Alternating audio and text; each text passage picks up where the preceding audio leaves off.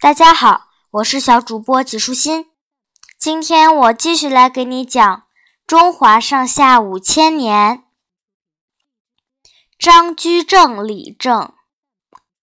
一五七二年五月，明穆宗逝世，只有十岁的明神宗登上帝位，宰相高拱、内阁大臣张居正一起辅佐这位年幼的新帝。高拱为人高傲强悍。有一天，他和秉笔大臣冯保闹了矛盾。冯保仗着皇帝对自己的宠信，便请求皇帝下诏，将自己升为掌印太监，掌管东厂。这样一来，高拱只负责诏书的起草权，但盖章却由冯保负责。高拱很生气，于是联合几位大臣弹劾冯保。冯保就跑到皇帝生母李太后面前搬弄是非，说高拱在朝中肆无忌惮，目无皇上，有谋反之心。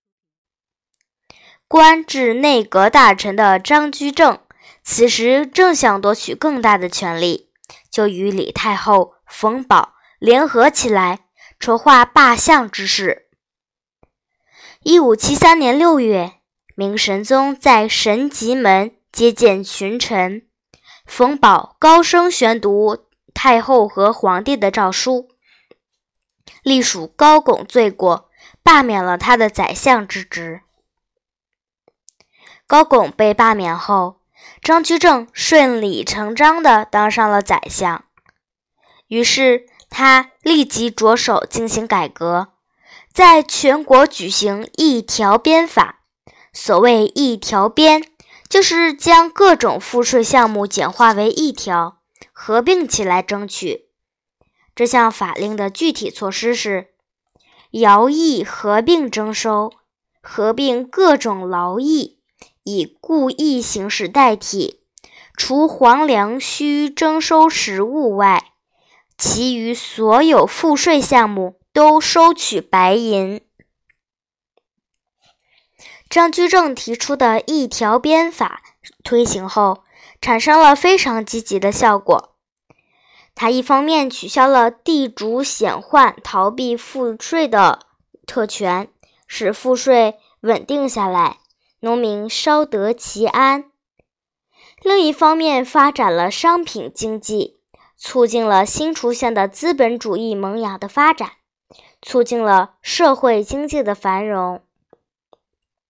张居正对贪官横行的情况非常痛恨，于是又制定考成法来约束官员。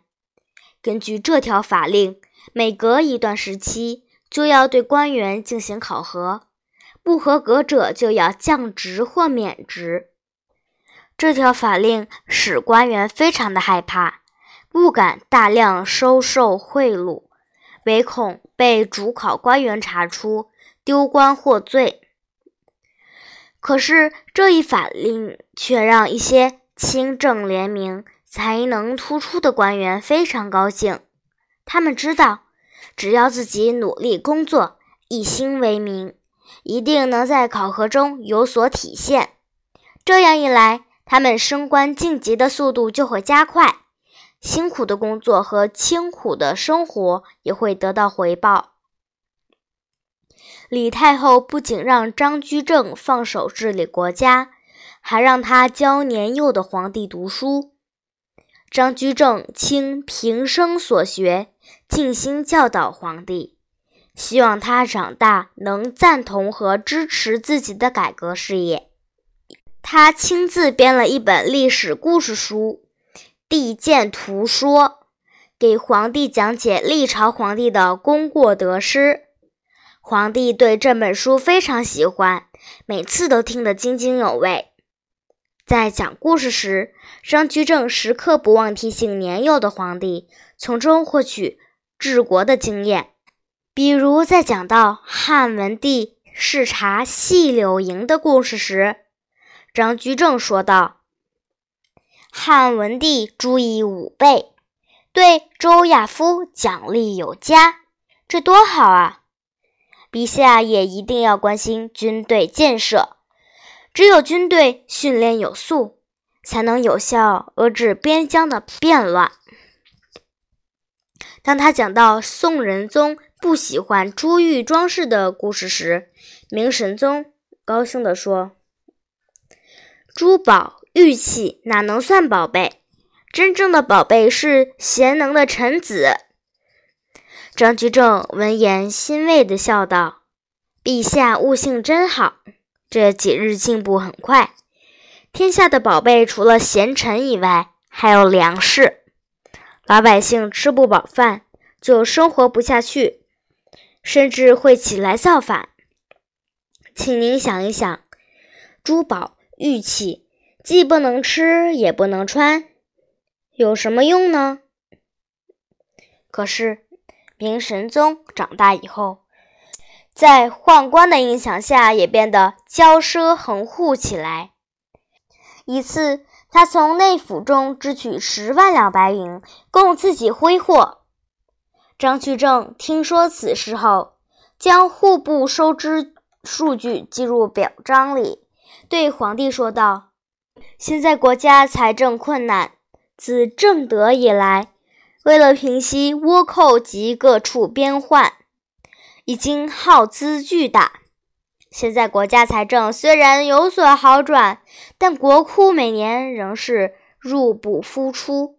您身为皇帝，不能带头铺张浪费。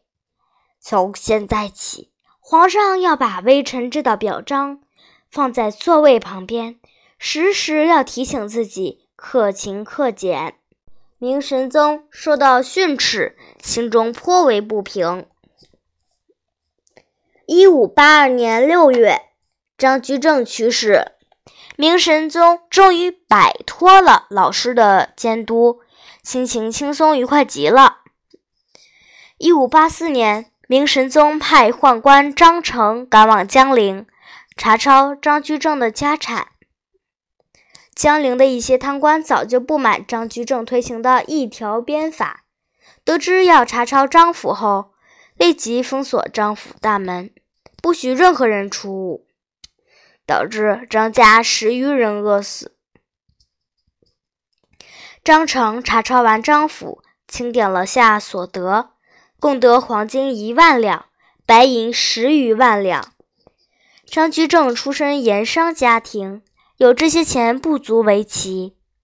张成怕回去不好交差，于是动用大刑，将张居正的长子。张敬修活活逼死。明神宗接到奏报后，将张氏全家发配充军。从此，张居正的法令再也无法贯彻下去。今天的内容就是这些啦，小朋友，拜拜。